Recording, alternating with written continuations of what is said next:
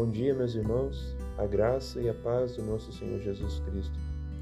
Vamos meditar na palavra do Senhor em 1 Pedro capítulo 1, verso 3 e 5, parte do texto que foi usado pelo pastor Ronaldo no sermão de ontem, domingo, na BB Centenário. Tenhamos, bendito Deus e Pai de nosso Senhor Jesus Cristo, que segundo a sua muita misericórdia nos regenerou para uma viva esperança, mediante a ressurreição de Jesus Cristo dentre os mortos, para uma herança incorruptível, sem mácula e inacessível, reservada nos céus para vós outros, que sois guardados pelo poder de Deus, mediante a fé, para a salvação preparada para revelar-se no último tempo. O apóstolo Pedro inicia essa primeira epístola saudando aos crentes que ele chama de eleitos, forasteiros. Esses crentes estavam sendo oprimidos por perseguição, estavam passando de região a região, como forasteiros. E ele declara que esses crentes, além de serem forasteiros, eles eram eleitos segundo a presciência de Deus Pai, em santificação do Espírito para um propósito, para a obediência e a aspersão do sangue de Jesus Cristo. Nós vemos então a primeira coisa que a base da nossa eleição é a economia da Trindade Santíssima. O Deus que elege através do Espírito Santo para a obediência e a aspersão do sangue de Cristo. E assim como esses crentes, se nós hoje somos crentes, nós somos eleitos nós somos também forasteiros. Estamos aqui de passagem. Nós estamos aqui na terra de passagem por um breve momento, porque há algo que nos aguarda.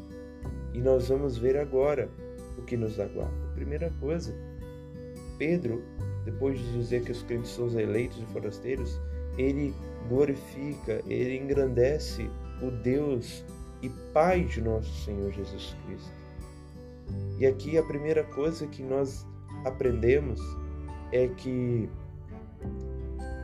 o fato de Deus nos regenerar, nos salvar, é puramente pela sua muita misericórdia.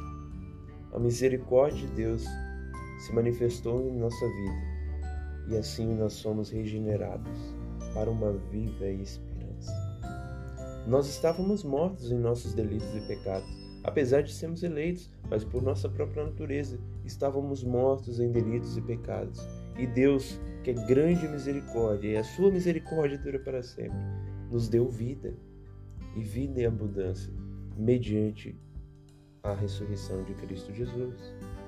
A base da nossa viva esperança, essa esperança, essa convicção de um futuro glorioso, é a ressurreição de Cristo.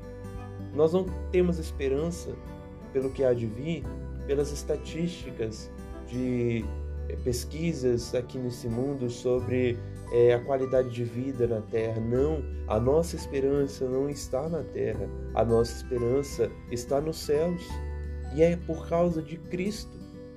Porque Cristo ressuscitou, temos essa viva esperança.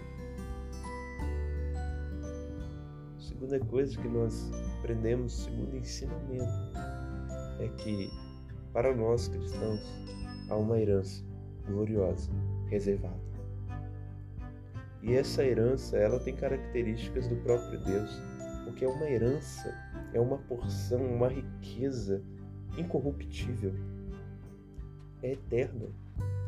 É uma herança sem mácula, não tem mancha, é santa, é imarcessível, não perde o seu valor. Aqui na Terra, costuma a bolsa de valores perder o seu valor à medida do tempo e fica naquelas variações. Aumenta, diminui, aumenta, diminui, variações na bolsa econômica, mas essa herança eterna, essa economia da Trindade, ela não perde o seu valor. Pelo contrário, à medida que vivemos na Terra, nós ansiamos mais por ela, como que ela aumentasse o valor dia após dia para o nosso coração. ela está reservada, separadinha para nós, que temos essa viva esperança. Você pode ter esperança, confiança por causa de Cristo. E é, eis aí a sua esperança, a herança. Salmo 16,5 diz que o Senhor é nossa herança. Essa própria herança é Deus. Deus é a nossa herança. Deus é a porção de nossa alma. Nós somos eleitos por Deus, regenerados por Deus, por causa da ressurreição de Cristo, pela vontade de Deus. E Deus reservou para nós a sua herança, a herança de Deus. E não apenas isso, mas nós somos guardados pelo poder de Deus. Que maravilha isso, né? Sermos eleitos e sermos guardados para o futuro, guardados pela fé para a salvação. Enquanto muitos irmãos vivem numa crise extrema de acharem que a salvação depende deles e a qualquer momento eles dizem: Ai, cometi um pecado, perdi a salvação, meu Deus. Meus amados, a Escritura deixa claro que uma vez que desfrutamos da salvação em Cristo Jesus, ela está guardada pelo próprio Deus. E a nossa vida de santidade e obediência manifesta isso, externa isso. Então encerro esse pequeno devocional para que possamos lembrar sempre que nós somos eleitos, regenerados segundo a misericórdia de Deus, que há uma herança para nós e a certeza de que desfrutaremos dessa herança é o próprio Deus que nos guarda pelo seu poder. Que o Senhor nos abençoe nessa semana, em nome de Jesus. Amém.